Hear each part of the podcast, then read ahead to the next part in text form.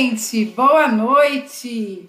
Espero que vocês tenham conseguido, estejam conseguindo me ouvir. Ah, tá sim, o retorno tá vindo aqui. Paz Senhor, pessoal, muito boa noite. É, o Dedé tá chegando Tô chegando, tô chegando, tô chegando. Olá, pessoal, tudo bem? Gente, espero que vocês tenham tido um final de semana abençoado, um final de semana cheio da graça de Deus. Obrigado por estar aqui conosco. Já deixa aí o seu boa noite. Quem tá por aí? É, já deixa aí seu boa noite. Já vamos começar a ouvir a palavra de Deus, né? Começar a ter um contato com o Senhor nessa segunda-feira. É, já entramos no mês de maio. Gente, a gente já está em maio de 2021. Maio. Tem noção? Já chegamos, já chegamos em maio, quase a metade do ano, mas estamos aqui para a glória de Deus Creio que você está bem, sua família está bem, é motivo de agradecer. Só o fato de a gente estar vivo, conseguindo assistir uma live, por exemplo, já é um grande, é, uma, um grande milagre do Senhor por tudo que a gente está vivendo nos dias de hoje.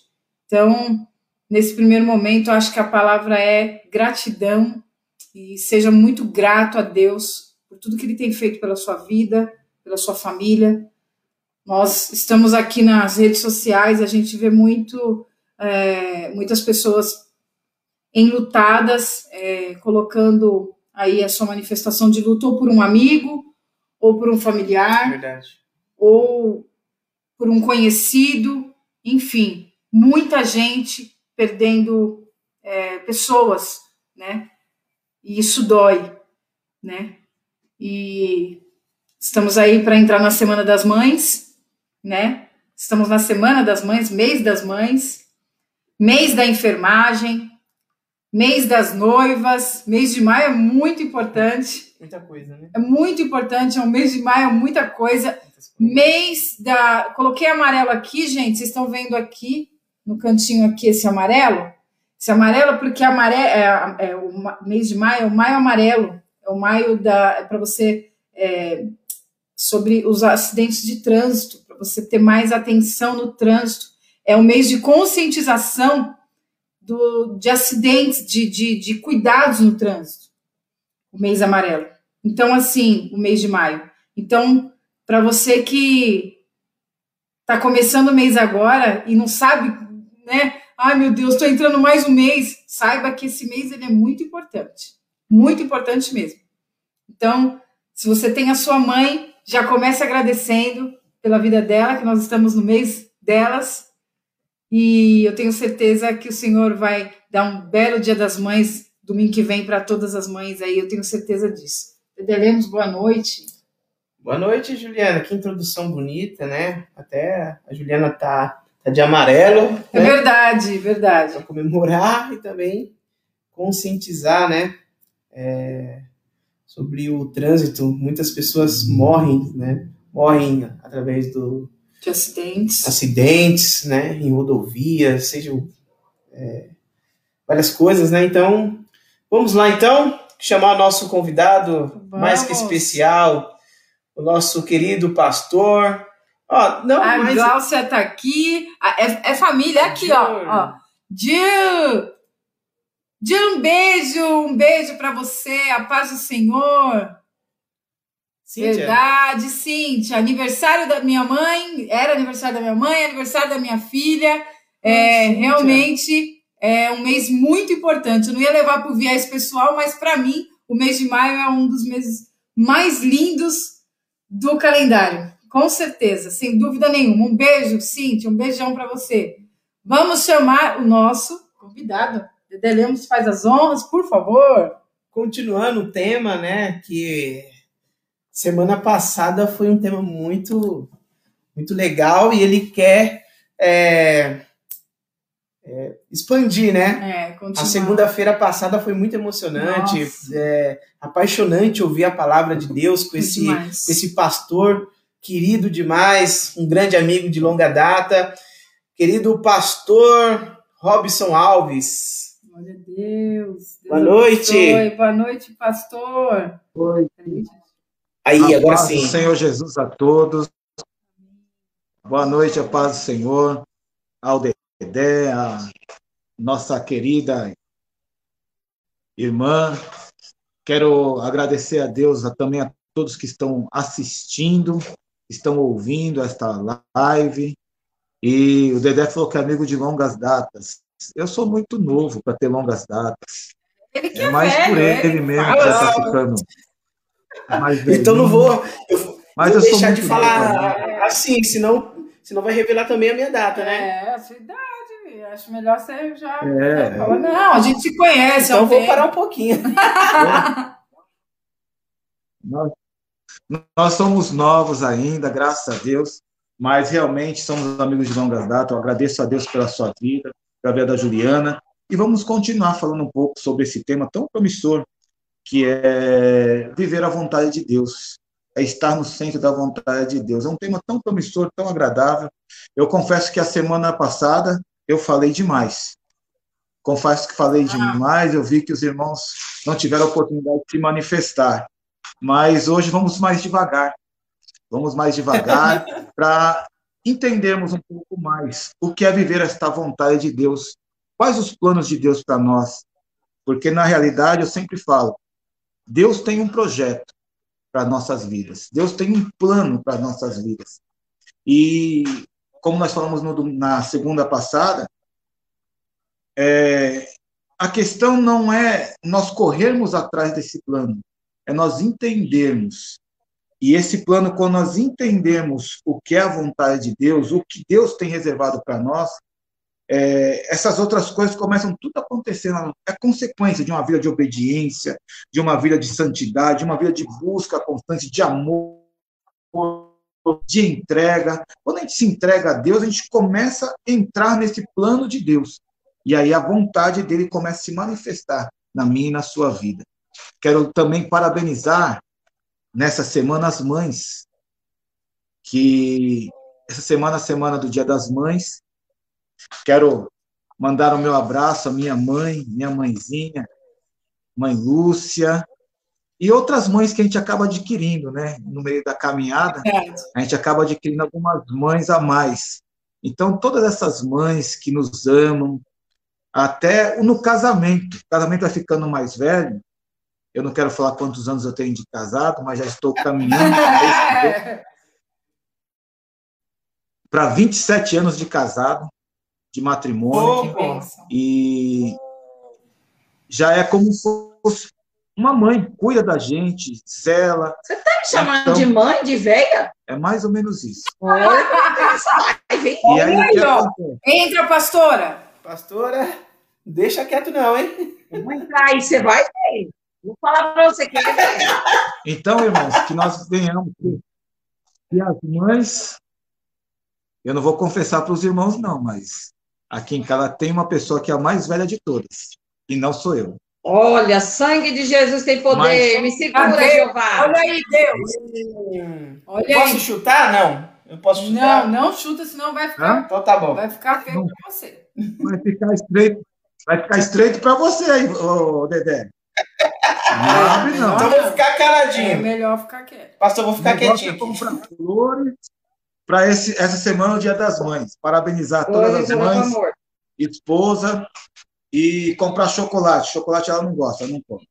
Mas. É, não como doce. Quero parabenizar todas as mães. Mas vamos voltar aqui ao tema que nós estávamos falando na segunda-feira passada, que é viver a vontade de Deus. E nós falamos na segunda passada da pessoa que é apaixonada por Deus. Quando você se apaixona por Deus, é, você fica tão fascinado pelo que você conheceu, você acaba vivendo a vontade de Deus por consequência, porque você quer obedecer. É tão fascinante aqui o amor de Deus, é tão fascinante o evangelho que você faz de tudo para obedecer. E aí você acaba vivendo a vontade de Deus. Isso é notório. Quer ver um exemplo? Quero, quero citar uma coisa muito simples. Quando você é criança e você ganha um, um brinquedo que você sempre quis. Vamos supor que é uma bicicleta. Ela não cabe do lado da sua cama, mas você quer levar ela do lado da sua cama. E você vai fazer de tudo para agradar o seu pai, a sua mãe, para ele te deixar andar com aquela bicicleta. Não é porque é, você. É, a obediência veio porque você quer simplesmente obedecer, porque você tem medo. É porque você tem tanto amor por aquilo que você ganhou, que você vai fazer de tudo para estar perto. É a mesma coisa com Deus. Você tem tanto amor por estar na presença de Deus, que você faz de tudo para estar na presença de Deus. Quando eu tive o privilégio de conhecer o Evangelho, fui criado no Evangelho desde pequeno. E, como muitos cristãos, nós conhecemos, crescemos juntos do Evangelho, mas chega um momento que a gente quer conhecer outras coisas. E aí eu saí, fui para o mundo. Quando eu volto para casa do pai, a primeira coisa que eu fiz era tanto amor que eu sentia por Deus naquele momento, aquele que a gente chama de primeiro amor, era tanto amor que eu não conseguia deixar de ir no culto. Segunda de manhã tinha oração. Quem estava lá, o novo convertido, orando. Segunda à noite tinha culto na casa de alguém. Quem estava lá, o novo convertido, buscando a Deus, Terça à noite tinha culto de ensino. Ninguém gosta no culto de ensino. Mas quem estava lá, o novo convertido, porque é tão maravilhoso. Porque você quer ter cada dia mais próximo, quer estar cada dia mais junto, mais, é, ter mais intimidade com esse Espírito Santo. É tão glorioso. E quando você começa a se aproximar mais, mais você aprende, mais você desenvolve, mais você, é, é, é mais você quer se aprofundar. E quando você começa a se aprofundar dentro desse caminho, você quer, é, você se entrega cada dia mais. Aí você começa a viver a vontade de Deus. Que Deus começa a cuidar das suas coisas. Ah, você sonha com uma casa, Deus começa a providenciar a casa para você. Você sonha com um carro, Deus começa a providenciar o carro para você.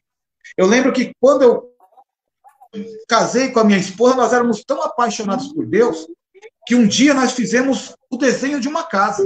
Nós não, vou falar que é ela porque foi ela. Ela fez um desenho de uma casa numa campanha. E agora quero citar os irmãos. A nossa situação era tão ruim nós morávamos de favor num porão. Não podia ficar nem em pé. O negócio era terrível. Não tinha condição, mas nós estávamos felizes por conhecer a Deus. E Deus falou: olha, faça o seu projeto. E ela teve a coragem de desenhar a casa que ela queria num papel. Nós tínhamos condições? Não. Tinha como fazer alguma coisa? Não. Nem sonhar em fazer, e colocar aquela casa, se tivesse de papelão, nós não tínhamos condições de fazer. Era muito longe. Mas quando você está no centro da vontade de Deus, te entregando a vontade de Deus, buscando o caminho de Deus, Deus se encarrega. Eu me lembro que quem fez aquela oração, quem fez a oração sobre aquele pedido foi o pastor Roberto de Lucena, junto com toda a equipe dele, eu estava participando lá, eu estava orando também, junto com os irmãos que participavam do corredor, e se entregamos naquele momento. Naquele mesmo ano, naquele mesmo ano, pasmem os irmãos, um rapaz comprou o terreno onde é a minha casa hoje. E aquela planta que a minha esposa colocou no papel, o engenheiro desenhou. E quando o engenheiro desenhou, aquela pessoa começou a construir a casa. Veja o que é viver a vontade, o que Deus prepara. Deus tem uma vontade para nós.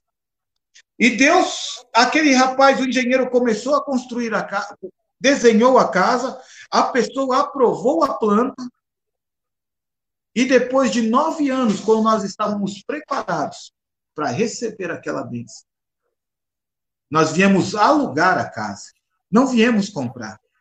Mas o dono, quando viu a minha esposa, ele falou: não entendia porque eu construí essa casa. Mas hoje eu entendo. Eu construí essa casa para você. Entregou a chave na mão dela. Nossa. E nós alugamos a casa. E depois de dois anos, ele voltou à casa. E falou: Eu não sei porquê, eu não sei como que vai acontecer, mas o Deus de vocês, e algo que mexe dentro do meu coração, me diz que eu tenho que vender a casa para você. E se eu não vender para você, algo vai me cobrar. E se você não comprar, é você com o seu Deus. Meu Deus. Meu Deus. Uma vontade para nós. É um Mas maluco. Né? Cada né? dia que a gente se entrega é mais, mais ele vai preparando, realizando os nossos sonhos, porque ele diz que faz muito além do que eu, do que você pede ou pensa. Muito além, muito além. Amém. Então, o nosso Deus, ele é poderoso. Ele é maravilhoso. E para viver esta vontade de Deus, eu quero entrar no assunto, nós temos que ter coragem. Pastor, coragem? Coragem. Como assim coragem?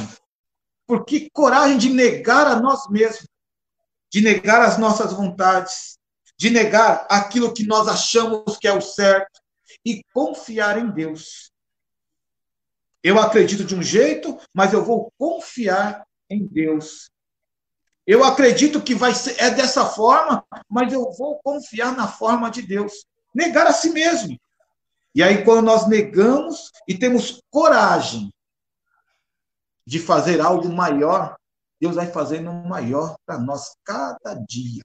Cada dia, cada dia. Não é verdade, Miss? Verdade. Amém. Verdade, pastor. Testemunho tremendo, né? Porque ah, Deus usar uma pessoa para concretizar aquilo que você sonhou no papel, né? É Gente, é só Deus para fazer isso, como a pastora soprou aí agora, um testemunho maluco, né? Mas milagre, ele não vem de algo normal, né? É, o milagre não é algo normal. Ele sai de um estado é, impossível para um estado possível. Então, ele é totalmente anormal. É aquele que está morto e vive, é aquele que está doente e é curado, e é aquele que tem um diagnóstico de morte, mas ele não morre, é aquele que tem o diagnóstico de perca, mas ele ganha. Então, é, ele passa do não para o sim. Então, é, é, é, é algo que é totalmente maluco, né? Como a pastora colocou. É... Mas eu também vejo que também eles ficaram na posição. Né? Exato. Eles viveram a posição certa, ficaram na posição certa. É, para estar tá recebendo essa bênção. O que, que vocês passaram, né, pastor? Muitas vezes você, a pastora, olhava o papel e falava assim, meu, isso nunca vai acontecer, né? Ou talvez isso vai acontecer porque eu acredito em Deus. Ai, Deus. E o que, que vocês pensavam sobre isso? É. Olhando esse papel, falava assim, meu, um dia isso vai acontecer na minha vida ou não? Ou alguma vez, alguma hora você falou assim, meu, a gente não vai conseguir essa casa. Não tem possibilidade, né? Chegar a dar aquele desânimo, né? Na talvez. realidade. É, na realidade, quando ela desenhou, eu olhei e falei: essa mulher não está bem da cabeça. Porque a nossa condição era muito difícil. Porque quando nós olhamos para a nossa condição como humanos, nós começamos a colocar as limitações. A gente olha, não, eu não posso, eu não consigo, eu não tenho, não tem jeito, mas o que, que ela teve? Coragem de desenhar.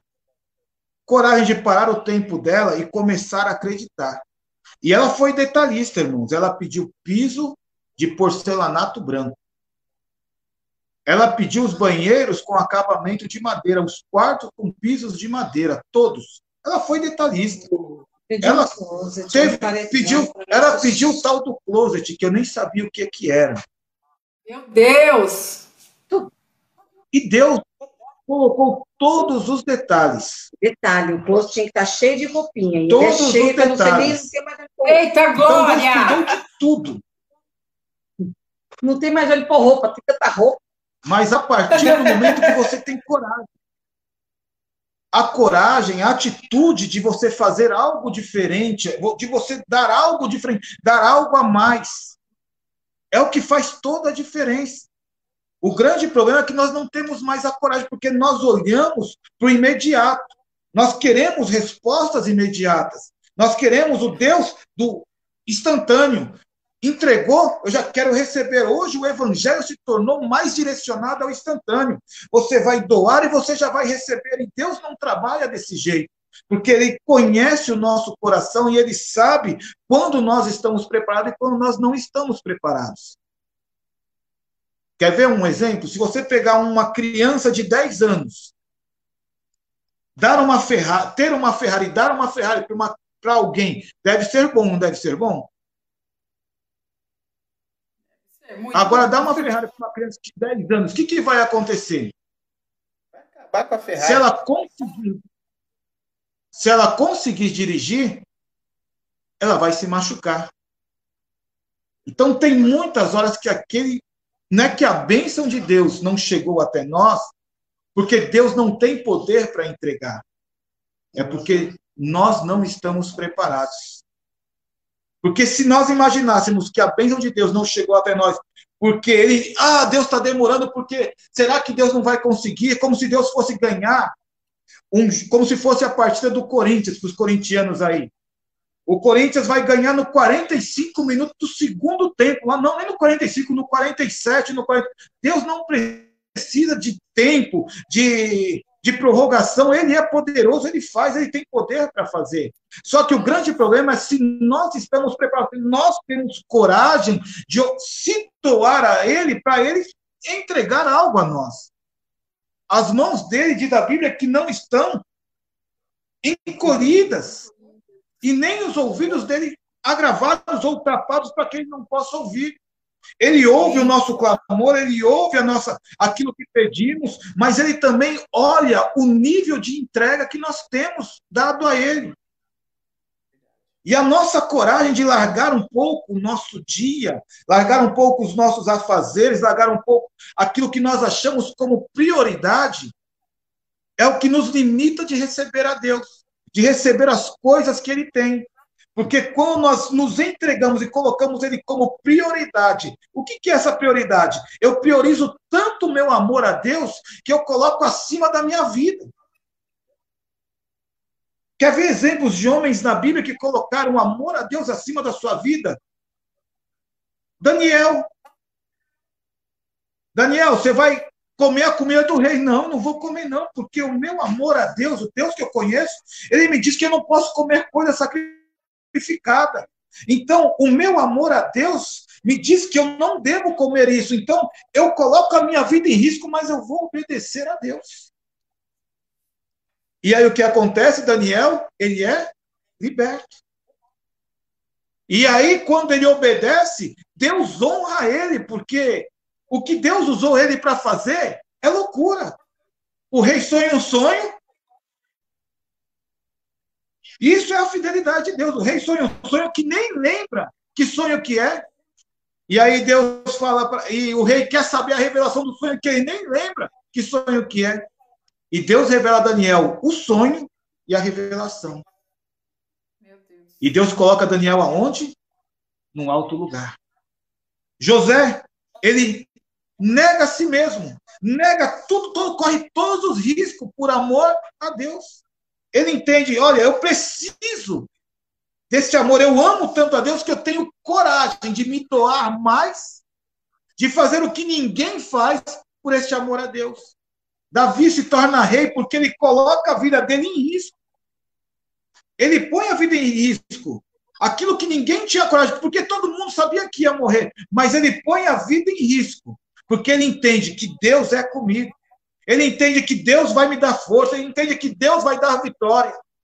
E aí, quando você faz o extraordinário, você faz aquilo que é além do seu necessário, além do seu possível. Sabe o que acontece? Deus começa a olhar e falar: não, está começando a entender o propósito. Está começando a entender o que é servir a Deus. Está começando a entender que a vida dele sem Deus não tem tanto valor. Então, quando a gente começa a entender isso, a gente começa a ir mais adiante. Não é verdade? Sim. Sim. Vamos muito adiante. A gente. É só que é o difícil hoje, como o pastor acabou de falar, a gente querer algo instantâneo, a gente não aceita o processo, a gente não respeita o processo e a gente não quer passar pelo processo. O Com processo certeza. ele não, não faz mais parte da, da, da, da do objetivo. Ele não, hoje não existe processo. Ah, é, mas não tem um jeitinho, não, da gente conseguir algo mais rápido? Pular, né? Pular algumas é, etapas. É, não tem um jeito, né? Não tem um. O mundo de hoje é isso, né? É, é isso. A gente... E a perseverança, né?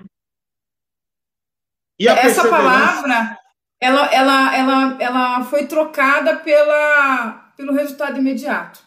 Infelizmente, a gente está vivendo uma, uma fase que a gente precisa ter algo. Eu, ah, o que, que eu preciso fazer agora para ter o resultado para amanhã? Estou precisando de um milagre para amanhã. É tipo isso. Então eu vou domingo na igreja e aí eu, eu, eu vou orar, eu vou pedir, e na segunda-feira vai estar tudo resolvido. Não. Porque assim, até uma vez o pastor Roberto de Lucena ele pregou algo que, que marcou muito na minha, na minha mente, que foi: imagina se Deus te desse tudo que você pede.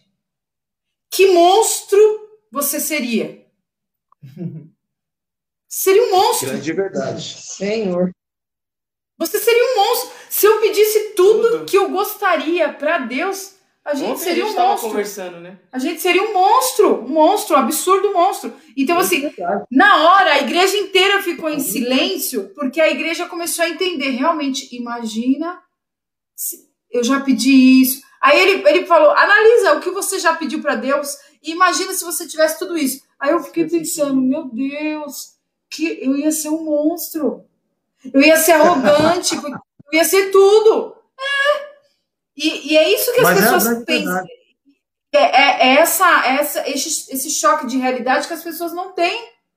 Que elas precisam ter. E elas não têm, porque elas querem é tudo muito rápido, né? Eu sempre imagino que os grandes homens de Deus, as grandes, as grandes conquistas, as pessoas que conquistaram grandes coisas, não foi porque eram as mais sábias, ou as mais inteligentes, ou as mais, as mais poderosas, foram porque mais perseveraram. Eu entendo que o grande segredo para uma vida abundante com Deus é essa perseverança. Porque a minha esposa clamou a Deus e esperou por nove anos. Não foi do dia para a noite, foi nove anos na presença de Deus. Talvez se fosse outro dizer, catava o papel, vou rasgar, porque isso aqui Deus nunca vai me dar. E desiste no meio do caminho. E para do meio do caminho. E, des, e, des, e desiste, não tem coragem de prosseguir. E essa coragem de prosseguir, este ânimo de prosseguir, mesmo não enxergando o milagre, é o que faz toda a diferença na vida do cristão. É isso que faz tudo acontecer, essa, essa insistência. O crente ele não pode parar no meio do caminho ou desistir no meio do caminho. Eu sempre falo na igreja que quantos saíram da, da, da terra do Egito para poder alcançar a terra prometida? Foram 400 mil homens. Alguns fazem uma matemática que colocam as mulheres, os filhos, que vai dar mais de 1 milhão e 200 pessoas, 200 mil pessoas. Mas o que acontece? Quantos herdaram a terra prometida daquela geração? Apenas dois. E dois que persistiram. E Caleb é o grande exemplo de persistência. Ele já estava com 85 anos, falando: Deus me prometeu. E ele me deu saúde, me deu vida, e tem crente murmurando que, ah, Senhor, não aconteceu. Deus te deu saúde, Deus te deu vida, então ainda pode ocorrer um milagre. E aí, Caleb dizia: Deus me deu saúde, me deu vida para chegar até aqui. E aquilo que ele prometeu, eu vou conquistar. Apenas me dá uma palavra. Me abençoa, que eu vou lá buscar. Às vezes nós precisamos Aleluia. ser assim, persistentes. Há um propósito. Tem muitas pessoas enlutadas hoje. Tem muitas pessoas constrangidas, tristes hoje, que já disseram: olha, não tem mais sonho, acabou, mas Deus diz para você você que está enlutado, que está triste, que ele tem um projeto ainda para sua vida, que a vida não acabou, que você continua vivo, e ainda ele te diz coragem, porque vai se cumprir. Eu sempre falo que o maior, a maior alegria de um salvo é alcançar aos céus. E alguém que tem uma, uma pessoa que perdeu alguém que foi tão bom, Você teve o privilégio de viver com uma pessoa tão maravilhosa. Você teve o privilégio de aprender os ensinos dessa pessoa tão maravilhosa, mas a vida, ela não acabou. Ainda tem um caminho, ainda tem que continuar. Eu acho bonito quando Davi ele perde o filho. Eu não acho bonito ele perder o filho. Mas ele perde o filho quando as pessoas dizem para ele: Olha, Davi, já foi, não tem mais jeito. Ele pega, volta, se alimenta, toma banho e volta à sua vida normal. E logo em seguida, Deus dá outro filho para ele. O filho morreu, mas Deus deu outro filho com Betseba assim que passou o luto. Quando passa o luto, ele, ele tem outro filho. Esse filho, quem que é? Salomão. Se Davi tivesse desistido no meio do caminho, Salomão não viria. Nós não teríamos o sábio Salomão no meio do, na, na, na nossa história, na história bíblica.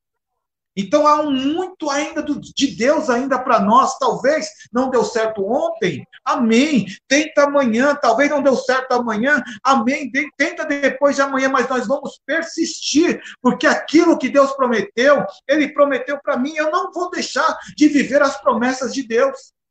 Nós cantamos, eu vou viver o meu milagre, vou viver minhas promessas, mas quando chega na hora de persistir, de lutar por ela, sabe o que nós falamos? Ah, vai dar muito trabalho. Eu vou desistir. É cansativo. Não é verdade? Meu Deus. Quantos crentes recebem tô, chave? Eu, eu, fico pensando é, no alimento. Antigamente, é, era tudo feito no fogão. O café era no fogão, o arroz, fogão, tudo era fogão. Então, assim, tinha um empenho das mães, avós, era, era, era, um, era, um, era uma terapia, era um trabalho, era, um, era algo muito, muito grandioso cozinhar. Eu lembro, minha avó fazia comida para muita gente em casa, minha mãe, ah, hoje nós vamos comer é, o arroz doce. Eu já falei isso já na segunda vertical. O arroz. Ah, não, foi na segunda vertical.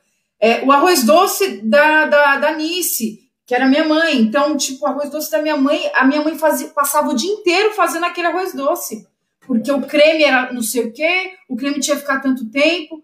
Mas quando chegava à tarde, pastor, que estava todo mundo sentado esperando aquele arroz doce, era uma das melhores coisas que a gente comia. Porque a gente viu o amor que era empregado, o, o, o, tempo, o né? tempo que era empregado naquilo. E hoje a gente fala, ah, vou fazer um arroz doce. Ah, não, coloca tudo aí na panela aí, põe na, na panela de pressão elétrica aí, eu vou ficar aqui no celular e vai fazendo lá sozinho. Não tem mais nem sentimento. Por quê? Porque a gente é abrevia o processo. A gente está abreviando o processo das coisas. E as coisas verdade, perderam amor. É, é mais pior, é, é bem pior ainda, porque hoje você leva seu filho para passear, é, você fala para o seu filho, você quer o número 30 ou o número 29 ali? Você escolhe a, a, a comida através de número, né? É. É o fast food, é, é, coisa rápida, né? Então, é, qual que você quer? É o número 1? Um? É o número 1, um, então beleza. Nem vê o que, que tem lá, esse daqui é bonitinho, beleza, vamos embora. Agora, a questão tipo, Facilidade, de preparo, né? A paciência, Acabou. né? Acabou a paciência. Facilidade. Por isso que o evangelho, para muitos, já está retrógrado, já está ultrapassado. O evangelho já não serve muitos. Por quê? Porque é uma coisa que custa tempo, que leva investimento. Intimidade com Deus leva horas de oração. Intimidade com Deus leva entrega. É ter coragem de parar um pouquinho o seu tempo e falar: Senhor, eu preciso ter mais intimidade contigo. É uma busca constante. E quanto mais você busca, mais você adquire. Quanto mais tempo você doa, mais você adquire. Eu lembro que há pouco tempo atrás, é, Ana Paula Valadão, ela fazia um sucesso um sucesso enorme no meio das mídias. E alguém perguntou para ela: o que, que te faz fazer isso? Ela fala: o tempo de oração. E ela orava três horas por dia, quatro horas por dia. E alguém dizia: Isso é fácil? Não, não é fácil. Mas quem consegue orar três, quatro horas por dia hoje? Conhecemos poucas pessoas que oram isso todo dia. E quem ora isso não cansa, nem sente. Eu me recordo que eu orei com alguns pastores pastor William Donizete, pastor é, saudoso pastor Antônio Procópio, que me ensinou muito sobre oração. E o saudoso Antônio Procópio, ele orava cinco horas todo dia. Cinco horas da manhã você podia ir na igreja, ele estava orando. E quando chegava oito horas da manhã, ele acabava a sua oração. Ia entregar o seu desjejum. E não era cansativo. Ele não tinha esse, ah, é, é, cansativo. Não, ele, quanto mais você ora, mais você tem vontade, mais você quer. E essa intimidade com Deus, essa busca, essa coragem de fazer, de se entregar, de se empenhar um pouquinho, é isso que Deus está procurando nos dias de hoje. Ele não está querendo pessoas. Hoje tem líderes que falam: olha, nós vamos orar por você. Não que não tem tempo para orar? Nós vamos orar por você. Não é assim. Nós temos que ter intimidade com nosso Deus. Nós temos que mergulhar nas águas do Espírito. Nós temos que se derramar. As lágrimas que saem dos nossos olhos têm custo.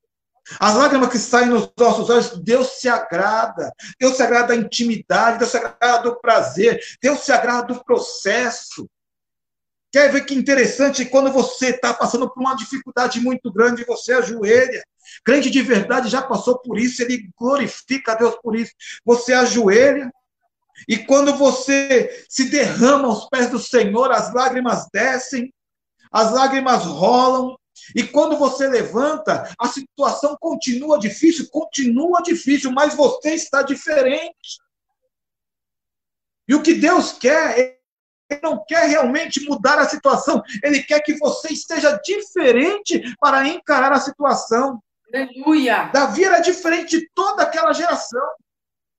É isso que Deus está procurando. Aí você levanta e fala: Deus, nada mudou, mas eu estou diferente. Eu vou lá buscar, eu vou lá, eu vou, eu vou enfrentar. E aí você enfrenta e a coisa acontece.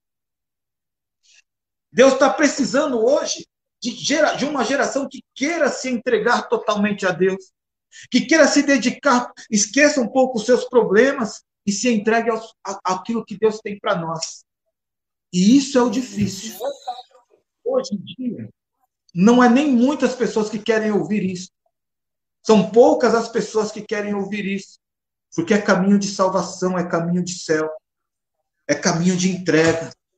E sabe o que acontece quando você faz isso, irmã? Irmão Dedé, irmã Juliana? Sabe o que acontece quando a gente faz isso? Você levanta a mão e as pessoas são curadas. Você ora e as pessoas são curadas. Você ora e o enfermo ele é curado. Você ora, o demônio vai embora.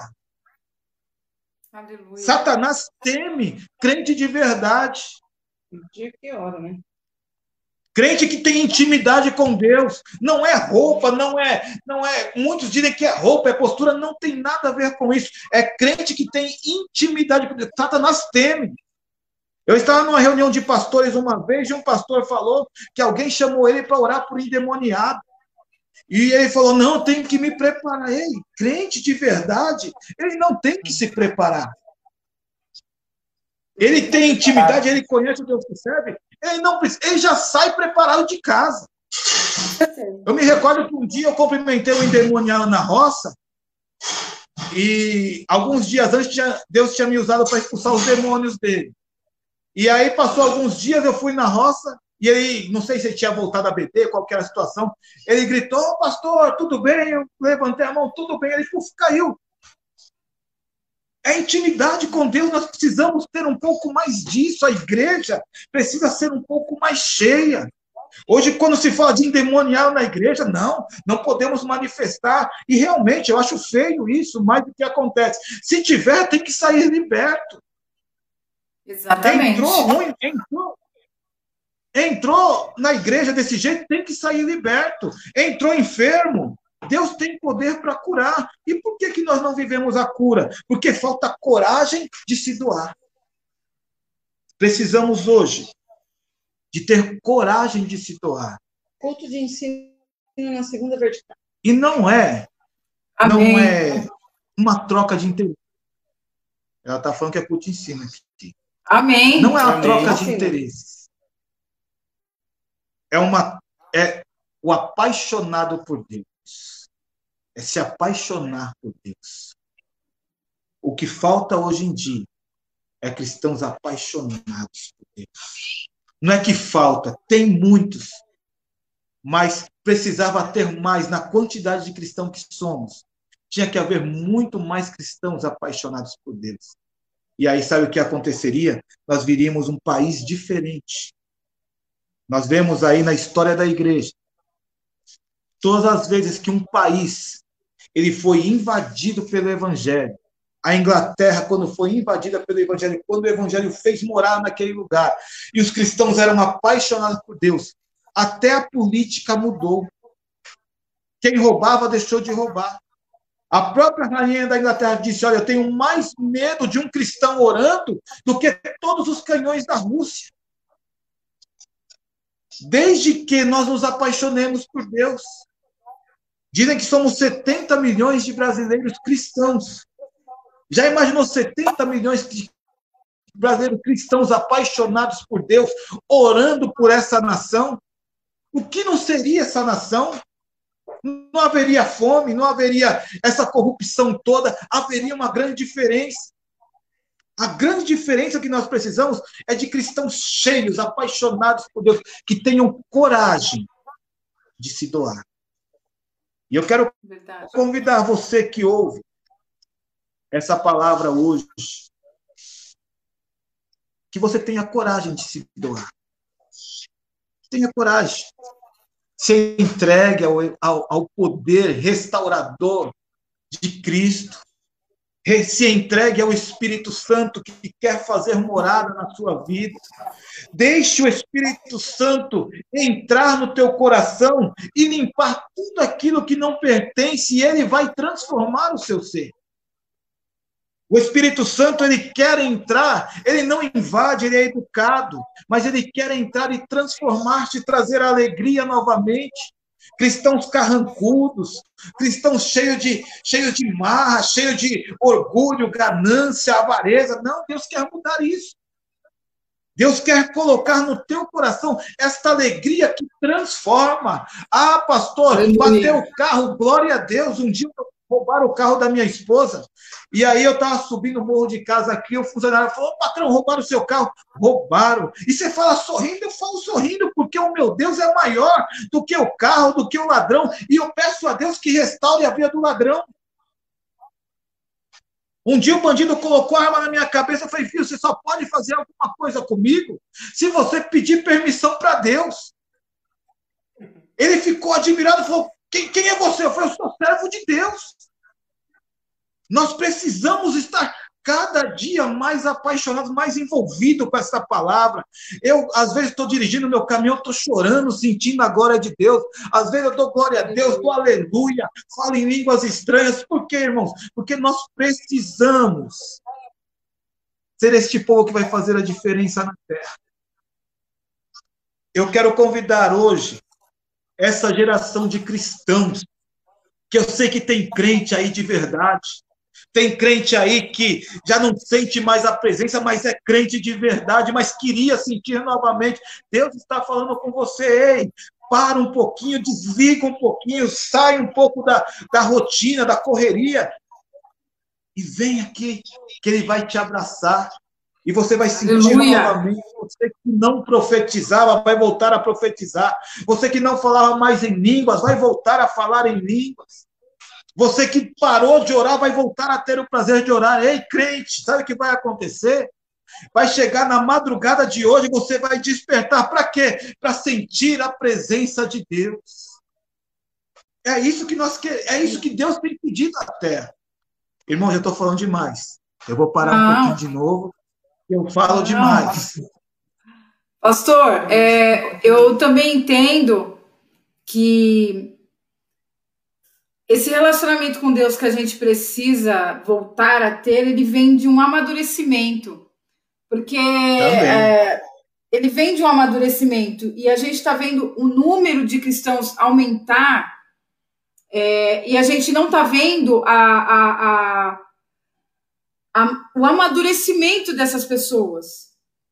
Elas se sentem muito vitimizadas. Ah, mas você não sabe o que é eu faço. Ah, mas eu passo isso, mas eu eu tô, ah, mas eu perdi minha família. Ah, mas eu não sei o que. ela joga todas as, as, as, as suas mazelas é, dentro da igreja e ela põe lá no meio e fala: ó, se virem, Deus. Se vira aí, pastor, me ajuda aí. Mais ou menos assim. Se vira aí. Então, não tem um amadurecimento e falar: peraí, cristão, crente, vem cá. Vamos entender quem é Jesus Cristo primeiro. Vamos nos apaixonar, porque a paixão ela é o primeiro, ela é, é o primeiro, é o primeiro estágio. E depois nós vamos aprender a amar.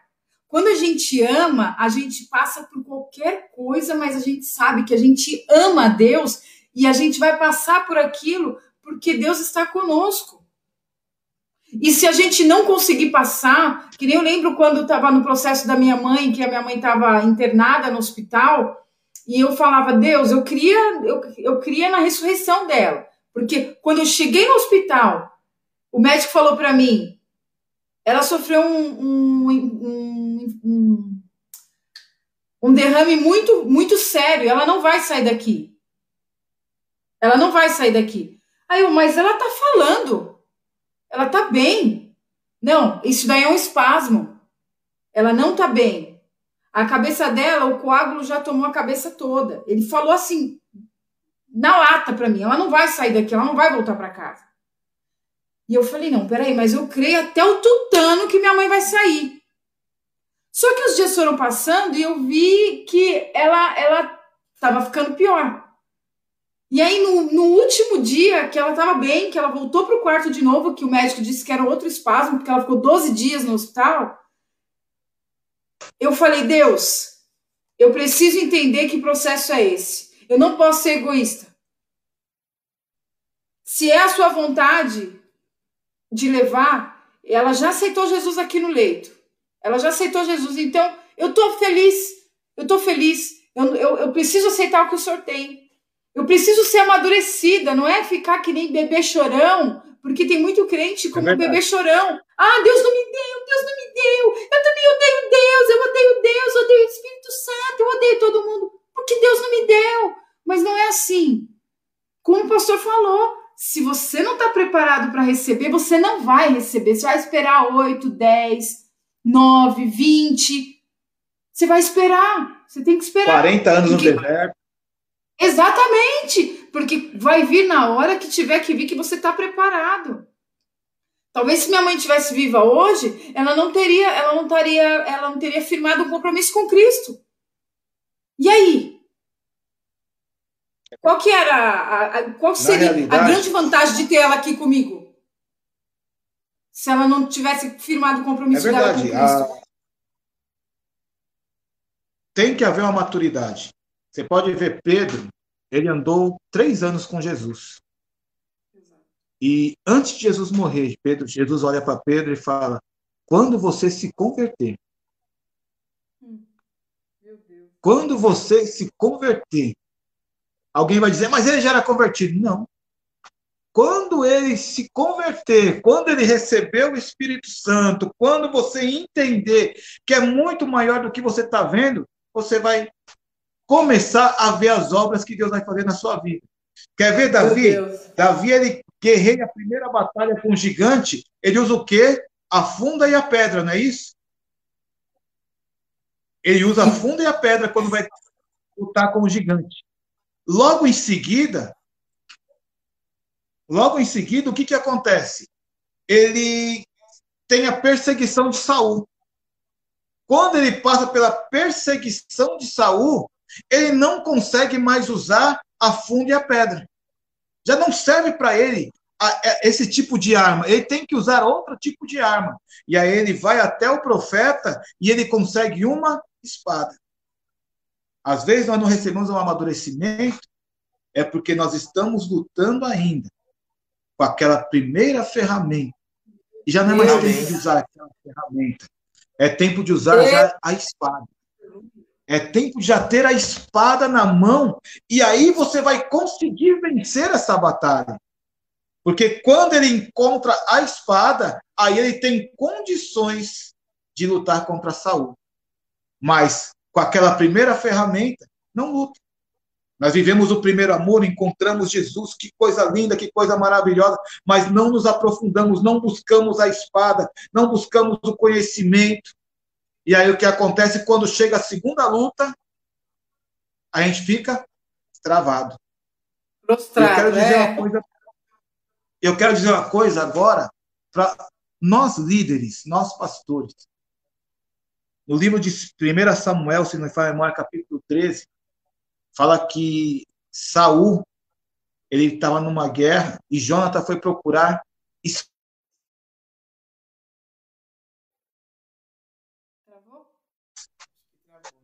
dando espada. Travou Eles Voltou. tinham Voltou. Voltou. Não tinha espada. Não tinha espada nenhuma, não tinha ferramenta nenhuma, não tinha arma nenhuma no meio do povo para lutar tinha só duas espadas, de Saul e de Jonas. E aí eles procuram entender por que, que estava faltando espadas. E alguém responde a ele: está faltando ferreiro. Por que, que estava faltando ferreiro? Não tinha os, o, o, os filisteus daquela época tiraram todos os ferreiros de Israel. Tiraram todos os ferreiros do meio do povo de Deus. Não tinha um ferreiro para fazer espada, não tinha um ferreiro para molar espada, não tinha um ferreiro para fazer uma enxada, fazer uma, um machado, não tinha um ferreiro para nada.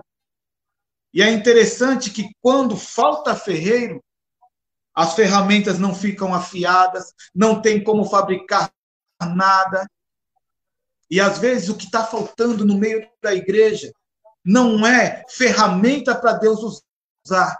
Está faltando ferreiro para colocar a ferramenta no lugar certo, para afiar. Porque um machado, quando não está afiado, ele bate na árvore, ele não corta a árvore. Sabe o que ele faz? Ele machuca. O facão, quando bate na árvore para cortar o galho da árvore não está afiado, ao invés de cortar, de poldar a árvore, ele machuca a árvore. Então, o que tem faltado também nos dias de hoje é ferreiro. É pessoas que queiram entender quem é quem, que não distribuam cargos pela situação financeira. Ah, ele tem um pouco de dinheiro, eu vou dar o cargo para ele. Ele tem, ele, ele não. Se olhe, olhe, ele é o ferreiro. O ferreiro precisa entender que espada é espada. Espada tem que estar afiada, espada no lugar certo. Ele tem que entender que, é, que que machado é machado, tem que estar no lugar certo. Que enxada é enxada, tem a fiação certa. Cada tipo de ferramenta tem que estar no lugar certo. E o que está faltando também nos dias de hoje chama-se ferreiros. Pastor, por que isso? Porque, na realidade, os dias têm sido muito maus. Os dias têm sido muito difíceis. Trabalhosos, cansativos. Famílias de pastores estão em depressão, porque não é fácil ser família de pastor, porque na geração de hoje há um desrespeito muito grande. E se nós, como cristãos, todos estivéssemos apaixonados por Cristo, tivéssemos coragem de se doar a Cristo, sabe o que aconteceria? Seria um pouco mais diferente. O nós não teríamos tanta, tanto pastores desanimados, tantos líderes querendo desistir. Eu falo por mim, quantas vezes eu falei, Senhor, eu não aguento mais, eu vou parar. Eu vou parar porque é muito cansativo. Mas o que falta nos dias de hoje é ferreiros também. Homens de coragem, mulheres de coragem, mulheres que queiram se entregar, que se doar cada dia mais, que doem o seu dia um pouquinho, um pouquinho do seu tempo para orar pelo seu vizinho, eu falo isso de todo o coração. Quantas pessoas não oram mais pelos seus vizinhos? Quantas pessoas não nem sabem quem são os seus vizinhos? Os meus vizinhos são todos longe, mas nós passamos pela rua, nos cumprimentamos, mas nós precisamos hoje, as horas já se foram, voltar, voltar e termos coragem de viver esse amor de Deus, de se aprofundar nessa palavra. O crente não pode viver só na funda de Davi. O crente tem que buscar a espada junto com o profeta. O crente não pode, o líder não pode é, consagrar alguém pela condição financeira, mas tem que consagrar alguém que é, fe... é, é no lugar, colocar a pessoa certa no lugar certo. Não adianta por condição financeira, é por lugar, pessoa certa no lugar certo. Cada um tem um chamado, cada um tem um dom. E que nós venhamos ter todos coragem de desenvolver aquilo que Deus nos chamou para fazer. E aí, sabe o que vai acontecer quando tiver essa coragem? A boa, agradável e perfeita vontade de Deus, que já está esperando pela gente. Deus já está com as mãos cheias de bênção para entregar para cada um de nós. Quando nós fizermos a nossa parte, mas de, de coração, de alegria, com alegria. Sabe o que vai acontecer? Vai se achegar até nós. Eu vou usar um termo que muitos usam, vai se materializar em nossas vidas. O impossível, o improvável, aquilo que ninguém acredita, o milagre vai ser tão grande que vai provocar o mesmo sentimento que provocou em Ana. Em Sara, perdão. O mesmo sentimento que provocou em Sara quando ela pega Isaac, ela sorri e diz: Olha, o Senhor me deu riso hoje. E todo aquele que ouvir falar do milagre que aconteceu na minha vida vai sorrir também. A reação que Deus vai fazer na vida das pessoas, quando verem o milagre que vai chegar até você, as pessoas vão começar a rir e falar: não é possível. Não vão ter outra reação, não vão criticar, não vão falar mal, vão começar a rir, dizendo: não é possível. Como que ocorreu isso na vida dele? É isso que Deus vai fazer. Mas para isso nós precisamos ter coragem. Vamos ter coragem. Eu vou convidar novamente, se eu puder. Os horários já se foram, falamos uma hora já. Mas eu queria chamar, orar mais uma vez Amém. nessa live. Se vocês permitirem, Amém. quero chamar minha esposa. Por favor. Vamos orar por todos. Por aquele que está desanimado, por aquele que está desencorajado, por aquele que está pensando em parar, orar por aquele que está achando que o fardo está pesado, para que ele tenha novo ânimo e tenha coragem de se levantar novamente. Porque a palavra de Deus é levanta, mas quem tem que se levantar somos nós. Amém? Deus fala levanta, mas quem tem que se levantar somos nós. Me dá a mão aqui, minha esposa. Oremos. Amém. Senhor, meu Deus e meu Pai. Deus, te pedimos perdão, ó Pai, por tantas falhas que cometemos, ó Pai. Mas, Senhor, em meio às falhas, às fraquezas, ó Pai, nós continuamos de pé, ó Pai. Senhor, nós não desistimos da nossa jornada, nós não desistimos da nossa caminhada.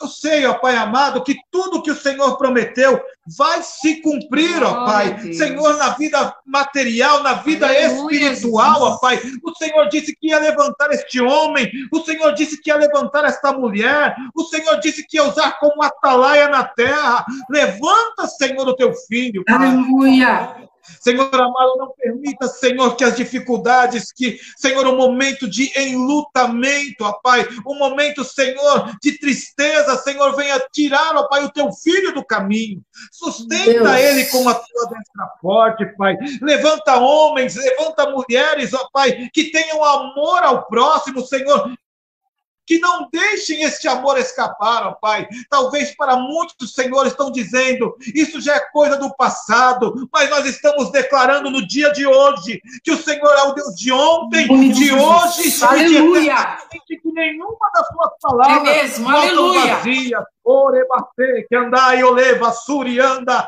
nai que olevaço, em nome de Jesus, ó Pai, levanta esta mulher, levanta Levanta este Jesus. homem, ó Pai. Levanta este jovem, ó Pai, que já diz que não tem mais jeito, que já está pensando em voltar às drogas. Repreende esta vontade, ó Pai, e coloca o teu amor. Acalma este coração, ó Pai.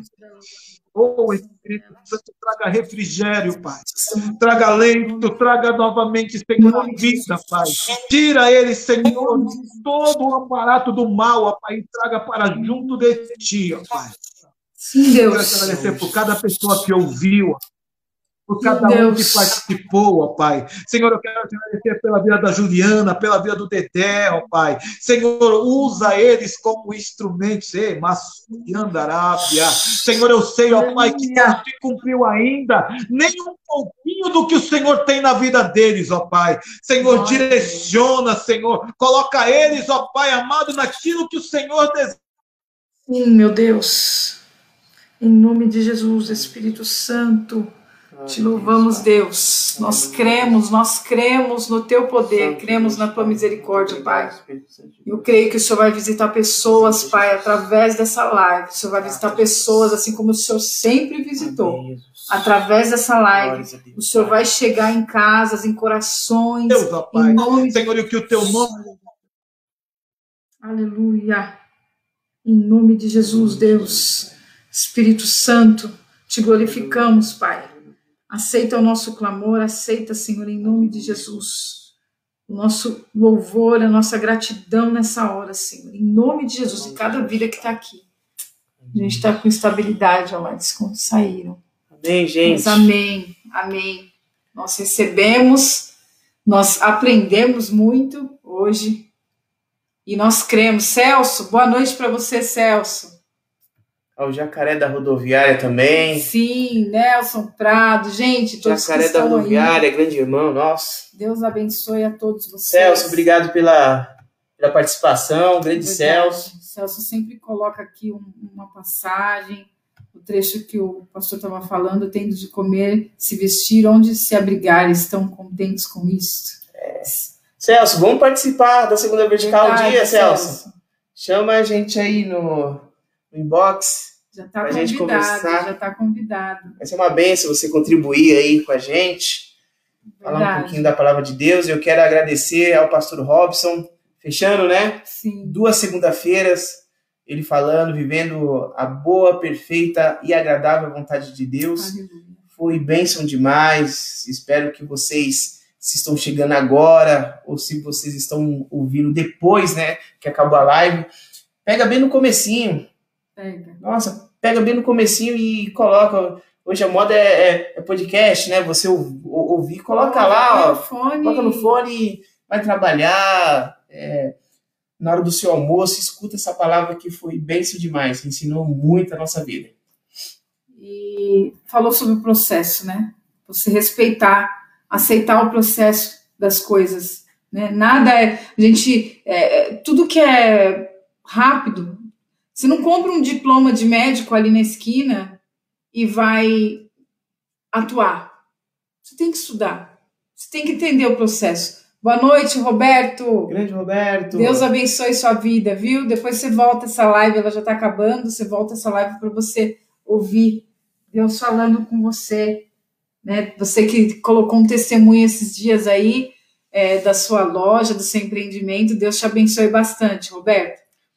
Então, assim, é, eu acredito também que o Roberto viveu um processo para chegar nessa, nesse, nessa, nessa, nessa bênção que ele chegou. Assim como o pastor Robson contou sobre o processo que ele teve para chegar onde ele chegou, para ter a casa que ele tem. E cada um, nós somos feitos de processos. A gente já começa a vida com processo de nove meses, alguns sete, alguns seis e meio, como eu. Tem um tempo para tudo, tem um tempo, a gente precisa respeitar. Então, eu tenho certeza que esse é um tempo do Senhor para sua vida, por isso que essa palavra, pastor está lá, ó, voltando, pastor Robson aqui, ó. Eu tenho certeza que esse é um tempo de Deus, um processo que o Senhor tem na sua vida, que eu tenho certeza que você vai passar e você vai ter êxito. Muito obrigada por você ter ficado conosco. Pastor Robson está por aí. Está aqui. Muito obrigado, pastor. Ele, Foi bênção demais e já tá devendo as próximas, viu? Verdade, não fica por essa não. Não fica só nessas duas lives não, né? A gente vai marcar outras outras segunda-feiras para você contribuir, que foi muito bom. Foi Amém. muito bom. Muito obrigada. É, é apaixonante ver você explicando as obras de Deus, é. né? Eu gostei demais. Obrigado mesmo por ter aceitado. Obrigada. Então é isso aí, gente. Gente, que vocês fiquem com Deus.